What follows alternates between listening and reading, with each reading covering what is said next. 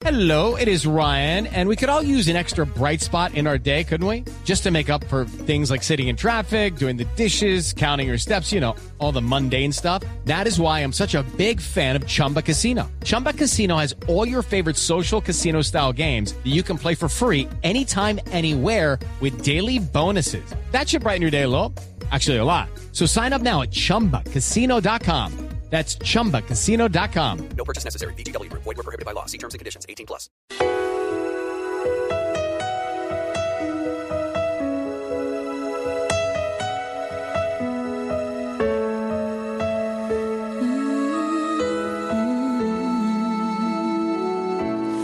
There's a hero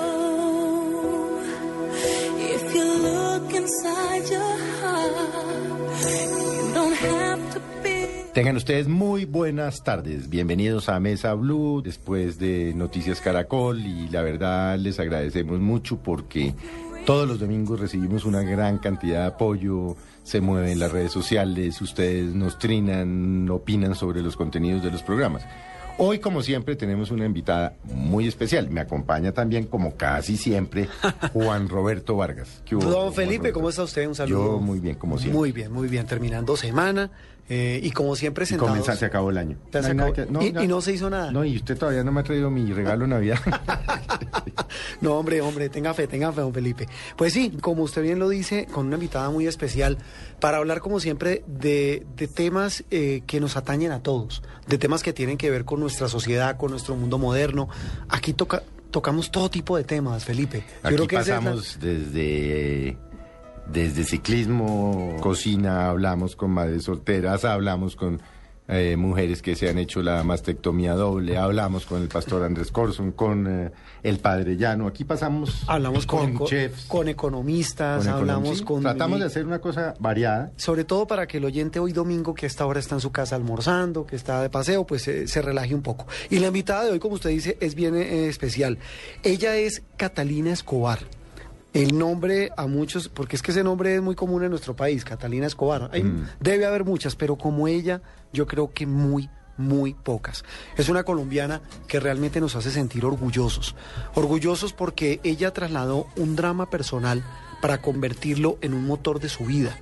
Ella, eh, arrancamos diciendo que es una de las 10 finalistas de los premios CNN entre 45 mil personas, Felipe, por su fundación Juan Felipe Gómez.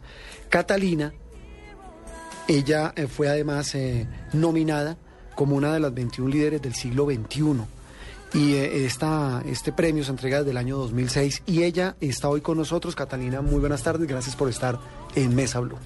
Honor que me hacen. No, hombre, Mejor dicho, Más que merecido. dices eso y a mí me, ya me pongo cachetona aquí roja, pero muchas gracias. sí señor, mire, ¿qué fue lo que le pasó a su hijo Juan Felipe? Tenía año y medio y infortunadamente cayó del octavo piso del apartamento donde vivíamos en Cartagena. Nosotros vivimos allá tres años. ¿Hace cuánto? Eso fue en el año 2000. Justamente yo tenía 30 años, tenía dos hijos, él era el segundo. Y estábamos prácticamente en plena mudanza para devolvernos a Bogotá. Yo estoy casada con un cartagenero, estuvimos allá muy poco, casi tres años. Y, y desafortunadamente en la terraza había un espacio que yo todavía hoy digo, ¿cómo cupo ese niño por ahí? Pero por ahí cupo Sí, los accidentes pasan. Eso es- increíblemente y sí, cayó de un octavo piso, eh, Juanfe. ¿Qué edad tenía Juan? Tenía año y medio No, pues nada. Una, una gupia, como dicen las mamás. y muy inquieto. Siempre desde muy chiquito, un niño inquietísimo, inquietísimo y siempre, siempre nos preocupa. Un mes antes de, de Juanfe fallecer se me botó una piscina y me tocó meterme en la piscina a sacarlo. O sea, siempre era muy inquieto. Una vez metió la mano al inodoro porque se le cayó un carrito y la mano atascada ahí. Ay, Dios mío. Y yo decía, pero a ver. Inquieto, no, un niño inquieto. Muy inquieto, muy, muy inquieto. Catalina, ¿qué pasa tras este accidente de Juan Felipe? Yo te voy a contar una cosa. Yo estaba eh, trabajando con unos americanos esa época, pero yo ya me estaba metiendo muy fuerte en el mundo, en el mundo social en Cartagena. Uno no puede desconocer eso. Cartagena es una ciudad deliciosa, tú vas, disfrutas, parrandeas. Pero es una ciudad de unos contrastes. De una pobreza. Y uno tiene que tener esa óptica, es decir, eh, a mí me, me, me, me descuadraba mucho el tema y, y yo me vinculé con un hospital público allá que se llama la Clínica de Maternidad Rafael Calvo.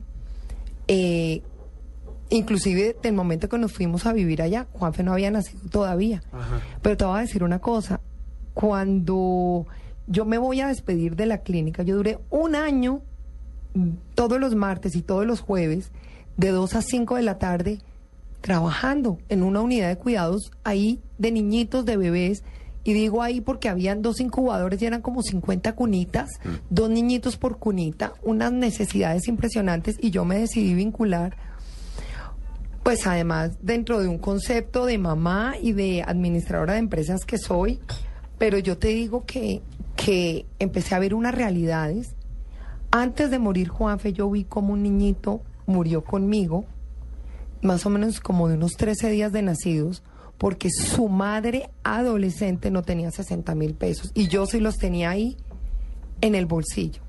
Lo que pasa es que se necesitaban como unas 24 horas antes.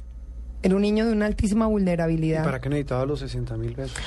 Mira, es un ni- yo me acuerdo perfecto cuando leí la epicrisis y me enseñó, no, porque yo también me preguntaba lo mismo, yo decía, ¿cómo es posible que un niño se muera por 60 mil pesos? Es que, no, sí, fue un niño que, que tenía una cosa muy en concreto pequeña, era un niño que broncoaspiró meconio, un niño que empezó a tener una apnea, es decir, dejan Dejen de respirar. Claro, pero, pero, pero necesitaba unos antibióticos, unas medicinas y tenían una cosa muy sencilla. Y empezó a evolucionar hasta que empezó a, a tener una eh, infección respiratoria aguda, severa, y terminó en su muerte. Y entonces yo empecé a pelear un poco con los médicos y les dije, se me hace el colmo que ustedes ni siquiera hayan puesto una vaca o la de a dos mil pesos, de a cinco mil. Y ellos me dijeron, Cata, tenemos seis meses que no nos pagan. Entonces, claramente había un colapso de la seguridad social en ese momento. Y lo sigue habiendo, Y desafortunadamente. claro, cuando se muere ese cambiado. niño, cuando se muere ese niño, me tocó a mí hablar con la mamá. Es que el niño se murió conmigo. Y me tocó hablar con la mamá y yo ver ese dolor y, y yo decía, ay Dios. Yo regresé a mi casa, abracé a mis hijos y yo enseguida dije, Dios, uno sí es, uno Muy sí está muy bendecido. claro. Es decir, a uno un hijo no se le muere por falta de recursos. Y a los cinco días se muere Juan Felipe A los cinco días de ese de episodio. ese episodio. Y así fue como eh, no se me quitó de la cabeza la, la, la, la imagen de esa mamá versus Catalina Escobar, porque creo que somos exactamente las mismas personas. El mismo drama, además. El mismo drama, pero por 60 mil pesos. Ahí arrancó todo. Ahí arrancó Y fue todo. inmediato. ¿Qué, qué chip, qué, qué, qué- qué se- qué encendió ese episodio? ¿Qué encendió la muerte de Juan Felipe en usted? Imagínense que nosotros nos mudamos porque todo esto era empacando en mi casa. A los 15 días, nosotros nos devolvimos y a los 15 días ya de estar en Bogotá, nos fuimos a comer con la familia a un restaurantico italiano muy rico que habían abierto en Usaquén. Ay, en una, uy, no, en una pereza, en una cosa, pero mamá me decía, caminábamos la familia y nos sentamos por allá en la última mesa y les quiero decir que en el momento que yo pedí la comida, me trajeron mi pasta y me dio una maluquera, yo admito, horrible. Y le dije al mesero que me trajera la carta que quería pedir como una sopita. Es que uno, uno está muy mal. Es, enterrar a un hijo es una cosa muy dolorosa. Eso tal vez, no, es que es, el peor dolor Es horrible. que puede sentir Hoy un ser ya humano. siento que son miles de bendiciones, pero es Sí, horrible. O sea, sí. yo haber pasado por eso de haberlo superado, digo. Y mire, apenas me trajeron la pasta, le dije al mesero, regáleme el, el menú para ver qué. Y vi que lo que se estaba comiendo mi marido, mi hijo y yo sumaban los 60 mil pesos. Y yo reventé en llanto y le dije a mi familia, nos estamos comiendo la vida de un bebé Uy, y nadie se da cuenta. Y ahí tomé la decisión, le dije, yo creo que estoy desperdiciando mis talentos. Yo soy administradora de empresas, hombre, vengo de una familia de empresarios hechos a pulso maravillosos, de Pensilvania Caldas, en el sector eh, metalmecánico, los Escobar de Acesco, Así gente es. hecha a pulso cada peso se lo han ganado pero trabajando los Escobar. Orgullosos, es. es. decir, pagamos los salarios que tocan, nosotros somos gente muy muy centrada en los valores y en la empresa y esa es mi formación y son todos muy filántropos, es que en mi familia desde muy pequeña mi papá nos sentaba en la mesa y decía, recuerden que fuimos pobres, recuerden que es que todo el país, para que crezca de una manera ecuánime, tenemos que compartir. O sea, la caridad en mi casa siempre se dio.